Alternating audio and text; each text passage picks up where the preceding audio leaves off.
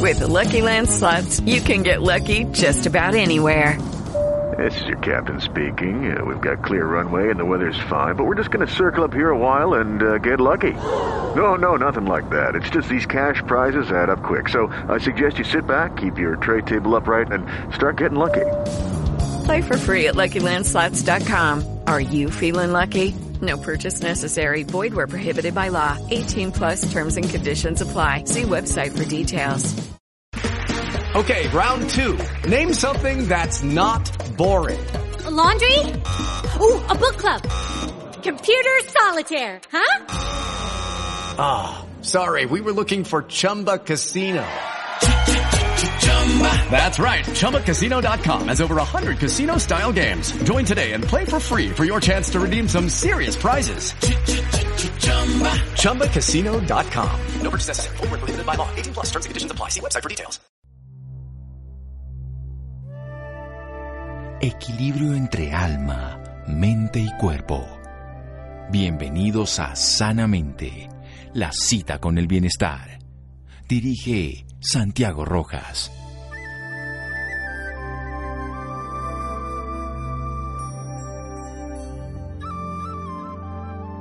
Una parte nunca puede estar bien a menos que todo esté bien, Platón. Buenas noches, estamos en Sanamente de Caracol Radio, su programa de salud. Esto que empezamos con esta frase, el epígrafe de Platón, una parte nunca puede estar bien a menos de que todo esté bien, es importante entenderlo, por ejemplo, desde el punto de vista de la nutrición. A veces uno dice, pues es que yo como muchas verduras y eso ya es suficiente. No, pues es un contexto y tendríamos que verlo desde una manera integral para poderlo jugar con esto. Hay una nutricionista que me gusta mucho, dietista, epidemióloga, autora de un libro que le recomiendo a todas las personas, el libro No Coma Cuento, es speaker internacional y divulgadora a través de la red social de Instagram, arroba DC Nutrición, Dayana Castillo.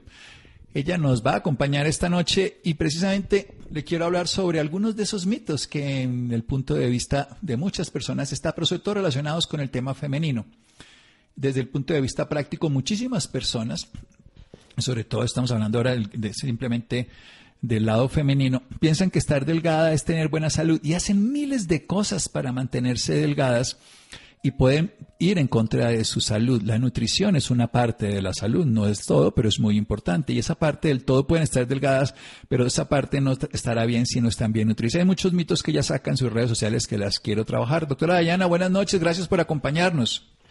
Muy buenas noches, doctor Santiago. No, un gusto para mí que me invites a este espacio tan nutritivo. Exactamente, la idea es que nos nutramos y de toda su sabiduría. Ese primer mito entonces, necesariamente hay que estar delgados para estar sanos, doctora, delgados, flacos, flacos, flacos, como nos lo pide en este momento la imagen corporal de muchas de las revistas y de los lugares públicos. No, pues mira que no, o sea, el peso corporal eh, ha variado dependiendo de la moda a través de los años. Antiguamente era mucho más atractiva una mujer rolliza y eso ha ido evolucionando. Hoy en día tenemos esa percepción, pero ni siquiera estar delgado nos garantiza que estemos antiinflamados, que tengamos una buena condición física, que tengamos buena calidad, buenos exámenes, es decir, buenos niveles de colesterol, estemos en buenas condiciones. Entonces, hoy en día tenemos una condición que, que sus siglas en inglés son TOFI, que es eh, delgado por fuera, pero obeso por dentro. Uno puede ver muchas personas delgadas o con complexión eh, esbelta, pero en realidad pueden tener una obesidad oculta.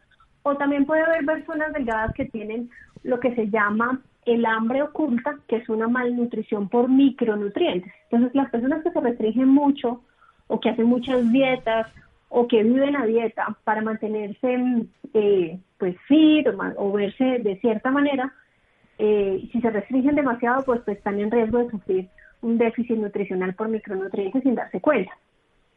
Entonces, no necesariamente ni estar en sobrepeso nos garantiza que estamos necesariamente enfermos, ni estar muy delgados nos garantiza que estemos saludables.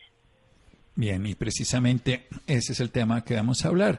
Una nutrición saludable para la mujer de hoy, teniendo en cuenta, por supuesto, las posibilidades son infinitas, pero sí hay unos delineamientos válidos. No es vender una dieta o un estilo específico, sino es saber que se puede encontrar de una manera integral. Vamos a hacer un pequeño corte para desarrollar la idea después de comerciales. Seguimos en Sanamente de Caracol Radio. Síganos escuchando por salud. Ya regresamos a Sanamente. Bienestar en Caracol Radio. Seguimos en Sanamente.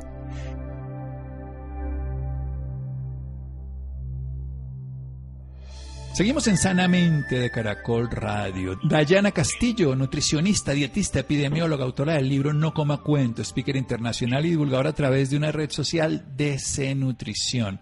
Ustedes la pueden encontrar y aprender porque nos enseña todos los días y eso es muy importante tenerlo en cuenta porque todos los días está contestando preguntas y hace muchas de esas preguntas que pueden llegar a ser capciosas. Ahorita le hicimos una y básicamente estar delgado no necesariamente es saludable y precisamente uno de los grandes problemas es que pueden estar gorditas por dentro, por decirlo así, porque lo que tienen es grasa e inflamación. Hablemos de eso, no de peso, que es un parámetro bastante, una persona puede tener más masa muscular y no tener suficiente. Hablemos un poquito de esa relación peso, grasa, músculo e inflamación para que hagamos un contexto de lo que realmente sería útil y no lo que la balanza nos diga? Bueno, el tema es que nosotros, eh, el peso pues llega a ser un indicador eh, que nos puede servir muchísimo nosotros como un indicador de seguimiento, pero no es un indicador de salud. ¿sí? Los indicadores de salud son más indicadores bioquímicos de evaluación inflamatoria, por ejemplo, en nuestro caso, evaluación de nuestro sistema inmunológico, evaluación de nuestros niveles hormonales. Esos indicadores sí nos pueden decir realmente nuestro estado de salud y nos pueden dar una visión puntual. Ahora bien, lo que sí se ha demostrado es que el sobrepeso o el exceso de peso es un factor de riesgo para sufrir de algún tipo de enfermedades, enfermedades crónicas. Entonces, ¿eso qué quiere decir? Que si nosotros sí llegamos al sobrepeso o al exceso de peso, sí nos predispone, eso es como una lotería. Es decir, las personas que tienen exceso de peso o sobrepeso, obesidad, sobre todo en el caso de la obesidad, tienen más boleticas para la risa, por decirlo de alguna manera. Tienen mayor probabilidad de tener una condición que pueda afectar su salud o pueda estar en riesgo su salud. ¿Quiere decir que están enfermos? No pero tienen una probabilidad muchísimo mayor. Entonces, es precisamente por eso que nosotros no necesariamente buscamos que la persona se vea específicamente con un peso puntual, pero sí que cuide estos indicadores o factores de riesgo o inflamatorios que nos pueden conllevar a un problema de salud. Muy bien, entonces hay factores más importantes. En ese caso hablaríamos específicamente de la inflamación, aunque el sobrepeso es uno de esos factores de riesgo dentro de un ambiente obesogénico, porque esto es una defensa que nos toca ante una condición ambiental que lo favorece. Usted pone unos mitos, ¿por qué no hablamos de esos mitos precisamente en el lado de la mujer? Cosas que no van a pasar, pero te las prometen en las redes. Empecemos ahí. Bajar de peso haciendo alimentación intuitiva. Eso es que yo siento que esto me cae bien. Sí, pues mira, lo que pasa es que ahora se ha puesto muy de moda el, el, body positive, que es una tendencia de Estados Unidos, llevó también a un tipo de abordaje nutricional que se llama AES, que es eh, estar saludable, bueno, sus siglas en inglés es Healthy All of the Sizes, estar saludable en todas las tallas, ¿sí? Si tú estás en sobrepeso, puedes seguir estando saludable si te ejercitas, si tienes factores antiinflamatorios. Sin embargo, se ha vendido este abordaje como un abordaje para bajar de peso. Es decir, el abordaje nutricional de esto tiene un componente psicológico muy importante porque su principal objetivo es mejorar la relación con la comida. Entonces, quienes lo han desarrollado, que yo respeto mucho y me parece que era una terapia que nos hacía falta, em, se enfocan en que las personas sanen su relación con la comida. Usualmente las mujeres por hacer cosas, eh, restringirse demasiado, seguir diferentes tipos de dieta, van deteriorando esa relación con la comida y pueden incluso llegar a, construir trastornos de la conducta alimentaria. Este abordaje nutricional es para sanar este tipo de relación con la comida, pero no es un abordaje para perder peso. Entonces, aquí se ha traslocado un poquito la información porque en las redes sociales tú ves que se vende como una estrategia para bajar de peso. Entonces la gente se queda con el imaginario, sí, yo voy a sanar mi relación con la comida, voy a comer lo que mi cuerpo me pida, voy a escucharlo y entonces voy a bajar de peso. Y eso en la realidad no pasa. No pasa porque tu organismo te va a pedir lo que tú necesitas, te va a pedir la energía que necesitas para vivir, la energía que necesitas para el mantenimiento. Entonces, para el proceso de pérdida de peso, tu cuerpo entra en un proceso de, balance energético negativo.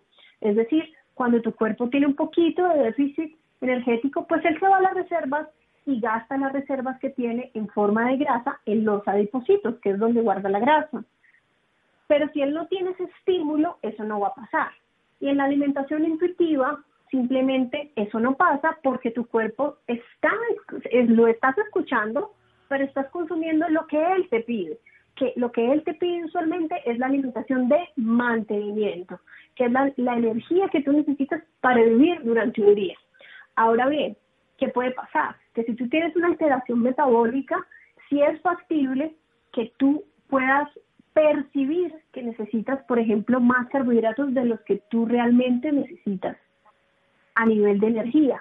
Y pues esas sensaciones pueden ser no tan reales. Y ahí es cuando vienen ya algunas otras condiciones o eh, consecuencias por la eh, por este abordaje porque no todo el mundo puede acceder a él de forma efectiva, porque algunas personas si tienen algunas condiciones metabólicas, pues el cuerpo de todas maneras les va a seguir pidiendo de forma inadecuada o de forma em, mayor algunos tipos de alimentos porque existe una alteración metabólica como tal. Pero para resumírtelo, no es un abordaje que te ayude en el proceso de pérdida. Es netamente para sanar la relación con la comida. Es netamente con el proceso psicológico. No, y eso añadido, además de que es para un tema de relación con el alimento, es que muchas veces decimos el cuerpo me dice esto y lo que estamos pidiendo es una emoción por una carencia afectiva que estamos supliendo con un, un alimento que nos dé un sabor, pero no estamos ni siquiera conociendo el cuerpo. Rayarte, que se marque la musculatura haciendo ayuno. En el caso de la mujer. sí, mira, lo que pasa es que ahora el tema del ayuno se ha divulgado un montón, yo utilicé la palabra rayarte porque es una palabra muy coloquial que se usa en, en Colombia para hablar de marcación o de musculación, ¿no? Entonces, eh, marcarse como tal es un proceso que requiere anabolismo por el desarrollo de la masa muscular y requiere catabolismo, requiere de los dos procesos. Entonces, cuando una persona empieza a hacer ayuno y dependiendo del momento de vida de la mujer, porque nosotras las mujeres ya lo sabemos que por nuestro ambiente hormonal no musculamos igual que los hombres. Y si, es, y si estamos hablando después de los 40, después de la menopausia, que llega el proceso de sarcopenia, pues mucho menos. Entonces, el proceso de ayuno o ayuno intermitente es un proceso catabólico, en su mayoría cuando usualmente la restricción energética va involucrada allí. Entonces, lo que va a atender cuando el ayuno intermitente se involucra de forma rápida, no se hace un proceso de adaptación, la tendencia es al proceso de pérdida de masa muscular, bueno, de pérdida de peso en general, pero también de masa muscular si no se hace de forma correcta. Entonces, el proceso de marcación requiere del anabolismo también. Entonces, lo que pasa es que en Estados Unidos o en otros países, algunos promotores del ayuno hombres y algunos estudios han relacionado el aumento de la testosterona y de la, y de la masa muscular en algunos procesos de ayuno en hombres que, se, que, que trabajan la musculación y hacen ayuno. Entonces, lo que ha mostrado las redes sociales es como, mira mi antes del ayuno, mira mi después del ayuno, ahora estoy más marcado, más fit, etcétera, etcétera. Entonces, lo que hace el ayuno es también contribuir al proceso de cetosis em, metabólica en algunos casos cuando el ayuno es prolongado y eso hace también que la pérdida de líquidos haga que la persona, en este caso los hombres, se vean un poquito más marcados. Pero eso pasa solamente en ciertos tipos de hombres. Pero nosotras las mujeres, si nosotros nos queremos marcar, debemos desarrollar masa muscular y em, hacer el proceso de anabolismo y catabolismo que se puede hacer primero uno, después el otro, o los dos al mismo tiempo de forma estructurada, eh, pero no funciona en el proceso de ayuno. El ayuno tiene unas ventajas terapéuticas si se sabe hacer, pero también, eso lo hemos hablado en otra oportunidad, no es el método ideal para bajar de peso. Al principio sí, pero luego, como bien nos ha enseñado la doctora Dayana, el cuerpo hace su balance y dice, hasta aquí llego, no bajo más. Y si no bajo más, tampoco subo más en ese sentido de generar masa muscular. Es un proceso diferente. Recordemos, los hombres tenemos unas hormonas de manera diferente a las mujeres y eso tiene un sentido biológico. Vamos a hacer un pequeño corte para seguir con esto. Hay muchos más temas para hablar y precisamente uno es el de ganar masa muscular sin hacer ejercicio. Eso lo promocionan en todos lados.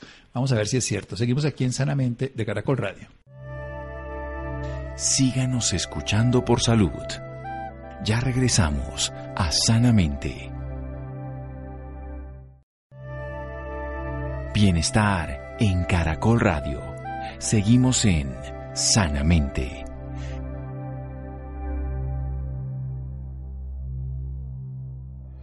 Seguimos en Sanamente de Caracol Radio con Dayana Castillo, nutricionista, dietista, epidemióloga, autora del libro No Coma Cuento, speaker internacional y ustedes pueden encontrar toda su divulgación en las redes sociales en Instagram arroba Nutrición. Nos está hablando de que no tiene sentido esa limitación intuitiva que se dice fundamentalmente que se generó pues para sanar relación con la comida, pero eso de comer de acuerdo a lo que el cuerpo nos pide pues puede llegar a muchos más errores que aciertos. Máxime si hay un trastorno metabólico de base, se va a seguir comiendo más carga calórica, más comida que puede ser deliciosa desde el punto de vista del gusto, pero no necesariamente igualmente nutritiva. Así que no es un abordaje saludable. También eso de que la mujer haga un ayuno para poderse rayar, para poderse sacar más masa muscular, eso no va a funcionar. En gran parte tiene que ver con el proceso hormonal. Hablemos entonces eso de sacar y ganar masa muscular sin hacer ejercicio, doctora Dayana Castillo. Sí, pues esa es una de las cosas que a mí más me sorprende porque las personas piensan que de forma mágica o consumiendo proteínas va a desarrollar el músculo. El músculo necesita un estímulo para que se rompa la fibra y crezca, ¿sí? Y eso solamente se da en el proceso de actividad física. Entonces, la musculación solamente se desarrolla y de actividad física y de actividad física fuerte, porque donde se estimule el músculo y se estimulen estas fibras, estos miocitos, son los que se rompen y hacen crecer la masa muscular. Si eso no se da, pues obviamente eh, no vamos a ver un resultado a nivel de crecimiento de esa masa muscular. Si hacemos solamente corremos, que es un ejercicio más que todo em, eh, aeróbico, o si solamente eh, hacemos eh, bailar, que son ejercicios más aeróbicos, pues el crecimiento de la masa muscular tampoco se va a dar. Entonces, eso necesitamos ejercicios anaeróbicos, ejercicios de fuerza, donde el músculo se estimule, y mucha gente sigue pensando que solamente con consumir proteína mágicamente la masa muscular va a crecer. O con ir y ponerme la ropa deportiva, ir al gimnasio y tomarme una selfie, va a crecer y eso no pasa. Necesitamos el estímulo, necesitamos trabajar fuerte el músculo, necesitamos, yo ayer o antier puse mm, dentro de mis redes un mensaje que me parece que es súper clave y se llama nada crece en la comodidad, ni tu masa muscular, ni tu espiritualidad, ni tu desarrollo personal. Entonces, el músculo necesita salir fuera de tu zona de confort, necesita ese estímulo para que crezca. Sin embargo, las redes sociales nos siguen vendiendo esto, ¿no? De que tomas esta proteína y te va a crecer. Entonces, eso realmente en la vida real no pasa. No, y los análisis científicos y todos los estudios demuestran el porcentaje, claro, hay que consumir 2.5 gramos de leucina, lo que quiera, pero si no hay estímulo, no va a cambiar. Y eso de la comodidad a mí me parece muy importante. El ser humano confundió bienestar con comodidad. Y para lograr bienestar que es permanente o perdurable por lo menos se requiere incomodidad, como hacer ejercicio, como comer de una manera saludable, como hacer restricciones, como cambiar horarios, como bañarse con agua fría, muchas cosas que uno las podría llamar incómodas para volverse cómodo en el sentido de no cómodo, sino realmente saludable. Es diferente ese concepto y es importante tenerlo así. Uno, vayamos a otro de esos puntos que usted nos dice, bajar de peso sin hacer déficit energético. Total. Ese es otro de los, ese es otro de los, eh, de las pautas o de las premisas que se han vuelto muy populares en redes sociales y estos, y, yo creo y bueno, primero hay mucha evidencia sobre esto y segundo, es una ley natural del metabolismo. Si nosotros, el cuerpo es una cosa demasiado inteligente, que si nosotros nos restringimos, el que tú lo mencionabas hace un rato, Si nos restringimos a un punto, tu cuerpo se va a adaptar a comer de esa manera y va a vivir con menos energía y se va a adaptar a esta nueva energía que le da. ¿Sí? Hay una teoría que se llama la teoría del, del set point o tasa de ajuste, que es más o menos tu cuerpo trata de llevarte siempre el mismo peso o el peso que conoce como, como tu peso saludable. Es decir, cuando te sobrealimentas de pronto un poquito, él trata de optimizar esto y cuando te subalimentas también trata y trata de mantener ese peso. Por eso todos nosotros vivimos en un peso que es como nuestro peso estándar. Sí, que es nuestra, es nuestra tasa de ajuste, es como nuestro set point, pero para el proceso de pérdida CD debe haber, ya lo mencioné hace un rato, debe haber un déficit energético. Ahora bien, hay muchas metodologías que son más efectivas u otras por el proceso de oxidación de la grasa, como por ejemplo la dieta cetogénica. La dieta cetogénica contribuye en el proceso de oxidación de la grasa porque las cetonas estimulan y, y se usa la grasa como fuente de energía y demás. Pero te lo digo, si tú estás en dieta cetogénica y consumes estando en dieta cetogénica más energía de la que tú necesitas en un día, tu cuerpo la va a guardar. Y la va a guardar en forma de grasa y tu peso va a subir. De hecho, yo lo hago con mis pacientes. Yo tengo personas en dieta cetogénica para subida de peso, personas con ayuno intermitente para subida de peso. Entonces, la metodología no garantiza la pérdida. Ni ayuno intermitente, ni dieta cetogénica, ni balines, ni dieta paleo, nada, porque la si tú comes más de lo que necesitas, te vas a subir. Si tú comes menos de lo que necesitas, tu cuerpo lo va a entender como ese estímulo que necesita para gastar las reservas. Ahora bien, lo que está mal es restringirse demasiado porque vas a llevar al cuerpo a un estado de alerta y ahí no va a pasar nada porque vas a dejar de bajar, vas a parar de bajar de peso porque tu cuerpo va a estar en un estado de alerta donde necesitas protegerte y proteger tu vida y, lo, y tus órganos y entender qué está pasando con esa restricción, si vamos a volver a aguantar hambre o si tenemos que prepararnos para otro proceso parecido, entonces él entra como en un proceso de protección. Entonces, eso de que frescos haciendo ayuno intermitente, todos vamos a bajar de peso, eso no es tan real. Aparte, aparte de eso, sí, no es tan real porque si sigues consumiendo la energía que tu cuerpo te pide, que es la que necesitas durante el día, no va a haber pérdida de peso. Usualmente, en todos los cambios de alimentación, en todos, tú estás siendo muy bonito, no vegetariano, o estás comiendo no tan saludable y comes saludable, o no estás haciendo ayuno intermitente, involucras el ayuno intermitente, ese estímulo significa, o el cuerpo lo lee como un poquito de choque metabólico. Y en un principio estos cambios drásticos o un poquito bruscos de alimentación hacen un proceso de pérdida, siempre, en la gran mayoría de los casos. Pero eso no garantiza la pérdida a largo plazo. Entonces, estas metodologías se ponen muy de moda y se ponen eh, muy activas y muchas veces se hacen mal porque lo que hace la gente, y, hablo del ayuno porque digamos que lo que está más de moda ahorita, pero en los 90 fue la dieta Atkins, hace cuatro años estábamos hablando de las dietas hiperproteicas, hace, hace dos estábamos hablando de la dieta cetogénica y ahorita es el ayuno y vendrán otras nuevas tendencias de alimentación. Pero ahorita lo que estábamos hace el ayuno, involucrar este tipo de alimentación, la gente lo que hace no digo que todo el mundo, hay gente que lo hace asesorado, pero en su gran mayoría lo que hace es limitar. Lucky Land Casino asking people what's the weirdest place you've gotten lucky. Lucky? In line at the deli, I guess. Aha, in my dentist's office. More than once, actually. Do I have to say? Yes, you do. In the car before my kids' PTA meeting. Really? Yes. Excuse me, what's the weirdest place you've gotten lucky? I never win and tell. Well, there you have it. You can get lucky anywhere playing at LuckyLandSlots.com. Play for free right now. Are you feeling lucky? No purchase necessary. Void where prohibited by law. 18 plus. Terms and conditions apply. See website for details. Una de las comidas, es decir, si tú comes tres veces al día y quitas, es decir, esa tienes una distribución energética en tres, el desayuno, en el almuerzo y en la cena, y quitas la cena, porque estás quitando aproximadamente entre el 25 y el 33% de la energía que consume durante el día. Entonces, inmediatamente estás haciendo un proceso de restricción energética bastante importante. Entonces, en un principio vas a tener una pérdida, pero ya después rápidamente tu cuerpo se va a estancar. Porque va a entender la pérdida y va a gastar, va a gastar, la energía, pero rápidamente se te estanca. Entonces, esto es lo que pasa con todos estos procesos. No son eternos y si tú haces este ayuno, pero no quitas la comida, sino en tu ventana de ayuno sigues comiendo lo que usualmente comes, te aseguro que te vas a mantener. Y si comes más, vas a subir de peso, porque el aporte energético al día sí importa. No lo podemos calcular exactamente porque el cuerpo no es un calorímetro, pero más o menos a nivel técnico, a nivel científico, hacemos una aproximación que nos permite saber más o menos en qué rango una persona se está moviendo energéticamente hablando. Y con base en eso, uno puede tomar medidas. Pero si la persona se excede energéticamente, con toda garantía que se va a subir de peso, independientemente de la metodología que use.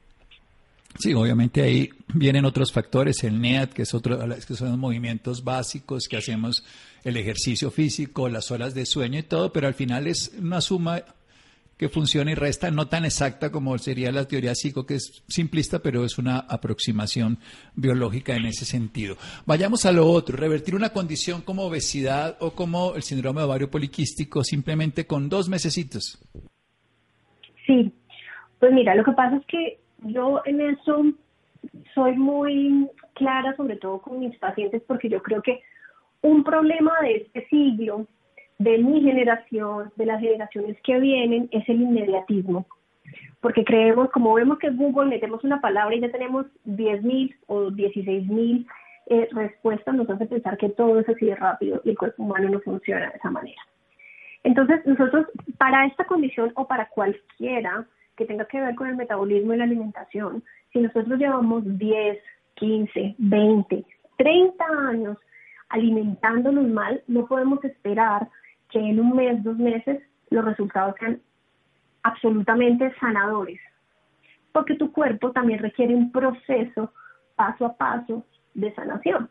Sino, yo puse esto porque en las redes sociales se da la expectativa de que comiendo un mes saludable, la gente llega con la expectativa de que comes un mes saludable y ya te vas a sanar, se te van a quitar el síndrome ovario poliquístico y vas a volver a, comer como tus hábitos antiguos, tus hábitos no tan saludables de antes. Y eso en la realidad no pasa.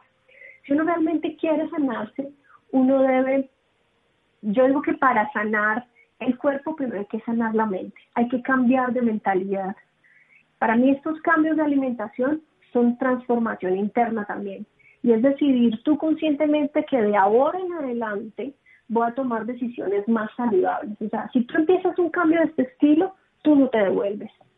Porque como te vas a sentir, como te vas a ver, cómo vas a ver la calidad de tu piel, la energía que vas a sentir, no, no te devuelves porque te vas a sentir diferente. Sin embargo, hay personas que empiezan estos cambios con la expectativa de hacerlos por un mes un mes y vuelvo y en dos meses vuelvo y fumo, vuelvo y trasnocho, vuelvo y como chatarra, vuelvo y vivo estresado, vuelvo y duermo mal, ¿sí?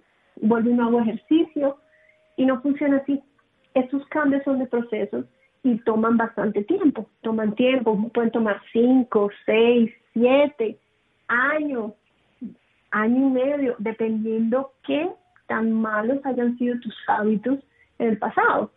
Entonces, usualmente un mes o dos meses de tratamiento nutricional o de mejora de los hábitos, no, sí hay, sí la persona nota una mejora, con toda certeza, pero no se sano completamente. Hay que seguir trabajándolo, hay que mantener esos buenos hábitos, hay que cambiar el estilo de vida y, y así funciona. Así funciona el cuerpo humano. No podemos revertir el daño de 15 años en un mes los meses. Sí, esto es muy importante porque sí, uno lo que hace y tiene que empezar es que uno puede cambiar los hábitos en dos meses o en un mes, pero tiene que continuarlos. es la que cambio de hábitos. o sea, el mes y medio es como en la universidad, uno estudia y, y, uno ya lo que aprendió le sirvió para toda la vida, no, le sirvió para generar un modelo de seguir aprendiendo y seguir estudiando pero ya lo que aprendió le sirvió por un tiempo, pero después si no lo revalidó, si no lo adaptó, si no lo integró, si no lo utilizó, pues evidentemente lo perdió. y así funciona igual en cualquier cosa de la vida. Y las soluciones fáciles no llevan a resultados de fondo. Las soluciones con disciplina. A mí me gusta mucho utilizar esa, una, una estrategia que es disciplina con rendición. Una disciplina que es una constancia y una rendición ante las cosas que son evidentes, como ejemplo esto. Hay cosas que son así, entonces ante eso, ¿para qué pelear? No, es que yo quisiera que fuera así, pero no es así. Yo quisiera que no lloviera, pero está lloviendo. Bueno, entonces uno cambia lo que puede cambiar con disciplina, ante lo otro lo acepta y aprende sobre eso y crece. Y la última pregunta, entonces, desde el punto de vista práctico, ¿Cuál sería una recomendación para una persona que quiere buscar una alimentación, que se haga como unas, una guía, estos son miles de respuestas, pero concretarla. Una persona dice, yo quiero tener una alimentación sana y hay tanta información que me angustia. ¿Qué le recomienda a usted? ¿Cómo empezar para seguir precisamente un proceso que es de toda la vida y no, no solamente para bajar de peso? Mira, yo creo que lo más importante, o sea, más que darte los cinco tips, come más vegetales, ese tipo de cosas, es empezar paso a paso un cambio a la vez. Porque yo veo que de las grandes fallas de las personas es que empiezan un cambio, es decir, quieren el cambio, cambio radical, ¿no? Entonces se compran los tenis, la ropa, se inscriben en el gimnasio, hacen el mercado eh, y se abruman. Ya cuando empiezas, van el primer día al gimnasio, se matan en el gimnasio al segundo día, eh, cocinan ese día, etcétera. El segundo día estás absolutamente agotado porque no sabes manejar y no has llevado el proceso de forma adecuada, porque todos estos procesos requieren, yo digo que dos cosas, paciencia y tiempo dentro de la agenda. Yo creo que para realmente hacer un cambio de hábito, uno no necesita ser el super experto y saber muchísimo de nutrición, porque hay cosas muy claves y muy básicas que uno puede implementar, pero el, donde todo el mundo se cae es en la ejecución. Entonces, para llevarse a la ejecución, yo creo que lo primero es que hay que sacar en la agenda entre una hora, hora y media, o si se puede, dos horas exclusivamente para eh, aprender, porque este es un proceso de aprendizaje como cualquier otro proceso de aprendizaje. ¿Aprender qué? Aprender qué marcar, aprender cómo cocinar, qué voy a cocinar, cómo organizar tus menús, qué voy a cocinar, aprender a organizar tu agenda para que te quepa la actividad física, aprender cómo reacciona tu cuerpo, en qué momentos te da hambre. Todo este proceso requiere, es un proceso de aprendizaje. Entonces, el primer día, la primera semana que lo hagas, seguramente haciendo una comida saludable te vas a demorar, no sé, 45 minutos, pero yo estoy segura de que la siguiente semana van a ser 15, en 15 minutos tienes una comida saludable y tienes organizada tu alimentación y tienes el espacio en tu agenda para hacer ejercicio y ya sabes que del trabajo a la casa te demoras X tiempo y cambiándote X, entonces tienes que salir a esta hora y te organizas y organizas tu agenda para que todo eso pueda caber dentro de un estilo de vida saludable. Pero lo que necesitas es tiempo, tiempo para aprender y tiempo para meter esto en tu agenda. Entonces, creo que eso es lo más importante. ¿Por qué? Porque no hay nada más empoderante que cumplirnos a nosotros mismos. Si yo me digo, listo, yo hoy voy a sacar 30 minutos, hoy, esta semana, primero voy a tomar más agua y esta semana voy a, todavía no voy a hacer ejercicio, pero voy a cenar más saludable, que es donde más me cuesta, y voy a sacar esos 30 minutos antes para organizar mi comida. Y te lo cumples, te empoderas. Hice la siguiente semana, ya no es el agua y la comida, sino ya voy a levantarme más temprano y voy a ir al gimnasio y lo cumples y te empoderas. Y eso va, es lo que va generando un cambio y te va empoderando y tú te empiezas a sentir bien y esto se vuelve una bola de nieve y vas empezando a meterte, a meterte, a meterte en el cuento y ya se vuelve tu estilo de vida. Pero el problema radica en que en que no hace, no nos organizamos e intentamos en nuestra vida estresada embutir todo lo que queremos hacer con el nuevo estilo saludable que queremos. Entonces, la idea, para mí lo más importante sí es la organización. Bueno, la organización y el paso a paso y volverlo un proyecto de vida donde sepamos que la alimentación nos va a dar salud o nos puede enfermar. Entonces, depende de nosotros. Y no es, en medicina no se cura todo, no se debe tratar todo con medicamentos como la mayoría de cosas, sino evitando la gran mayoría de enfermedades y la nutrición va a ser una de esas. Doctora Dayana, muchísimas gracias. No, doctor Santiago, muchísimas gracias a usted por este espacio tan maravilloso en el que todos aprendemos y bueno, gracias a todos los que estuvieron conectados con nosotros, espero que hayan aprendido un montón. Recuerden, ella es autora del libro No Coma Cuento y también la pueden encontrar en Instagram arroba DC Nutrición. Seguimos en Sanamente de Caracol Radio. Síganos escuchando por salud. Ya regresamos a Sanamente. Bienestar en Caracol Radio. Seguimos en Sanamente.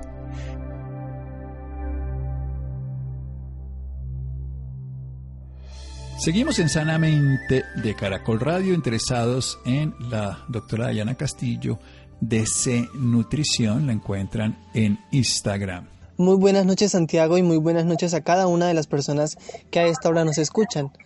De acuerdo con la Organización Panamericana de la Salud, las enfermedades no transmisibles matan a 41 millones de personas cada año, lo que equivale al 71% de las muertes que se producen en el mundo.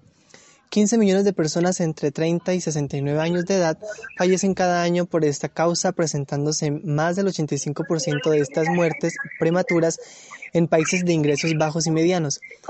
En la región de las Américas, por su parte, son 5,5 millones las muertes por enfermedades no transmisibles cada año y 2,2 millones de personas fallecen antes de cumplir 70 años de vida. Para profundizar mucho más en este tema nos acompaña a esta hora la doctora Ana Cristina Montenegro. Ella es internista médico vascular angiólogo del Hospital Universitario Fundación Santa Fe de Bogotá. Doctora Ana Cristina, muy buenas noches y bienvenida sanamente de Caracol Radio. Muy buenas noches, muchas gracias por la invitación. ¿Cómo está? Muy bien. Bueno, doctora, para comenzar me gustaría que nos contara a profundidad qué son las enfermedades no transmisibles. Bueno, las enfermedades no transmisibles son aquellas enfermedades crónicas que afectan a la población general.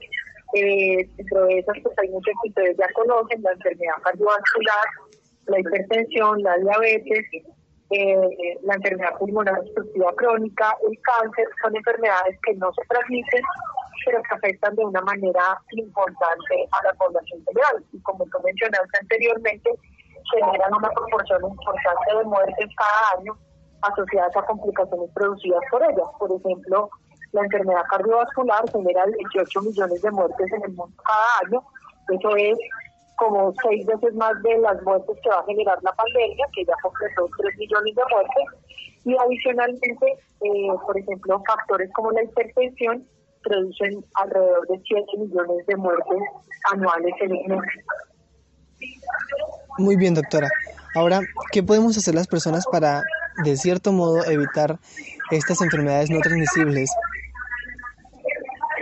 Bueno, es una pregunta muy importante porque como ustedes se dan cuenta, todas estas enfermedades que les mencioné anteriormente tienen factores en común. Estos son los factores de riesgo y lo que nosotros podemos hacer es prevenir esos factores de riesgo con el fin de evitar adquirir estas enfermedades crónicas no transmisibles. Por ejemplo, evitar subir de peso, hacer actividad física, evitar el cigarrillo y el consumo exagerado de alcohol y desde la primera infancia mejorar los hábitos de alimentación de los niños y procurar que los niños salgan un poco más al aire libre, disminuir el tiempo en pantallas y el uso de aparatos electrónicos para que los niños vuelvan otra vez a jugar, a hacer actividad física al aire libre. Esto, esto ha demostrado disminuir el riesgo de obesidad en los adolescentes y por supuesto pues generar en nuestras poblaciones campañas de hábitos de vida saludable, realización de actividad física y una alimentación saludable para evitar estos factores de riesgo que pueden generar estas enfermedades crónicas no transmisibles. Perfecto. Doctora Ana Cristina, ¿existen algunas de ellas que pues requieren cuidados mayores que las demás, que sean como un poquito más complicadas que otras? Pues mira, eh, la verdad es que este, este año que pasó la pandemia nos enseñó muchas cosas. Eh, si ustedes hacen un poquito de remembranza, todos los pacientes o los pacientes que más se complican por infecciones por SARS-CoV-2 son aquellos pacientes que tienen enfermedades crónicas no transmisibles mal controladas. Entonces, básicamente, pues además del tratamiento adecuado de las patologías, acudiendo con frecuencia donde el médico y por supuesto cuidando estos factores de riesgo cardiovascular, pues lo que hay que hacer es estar muy pendiente, porque por ejemplo vimos que el, año pasado, con todo este tema de las cuarentenas, etcétera, etcétera, los pacientes dejaron de ir a sus controles, dejaron de hacer sus exámenes, dejaron de tomarse sus medicamentos y eso empeoró sus condiciones clínicas crónicas en enfermedades no transmisibles. Entonces es muy importante estar en permanente control, obviamente hacerse chequeos eh, generales de salud con regularidad y por supuesto, como les mencioné anteriormente, estar enfrente de esos factores de riesgo que son los que más generan estas enfermedades no transmisibles. Muy bien, doctora.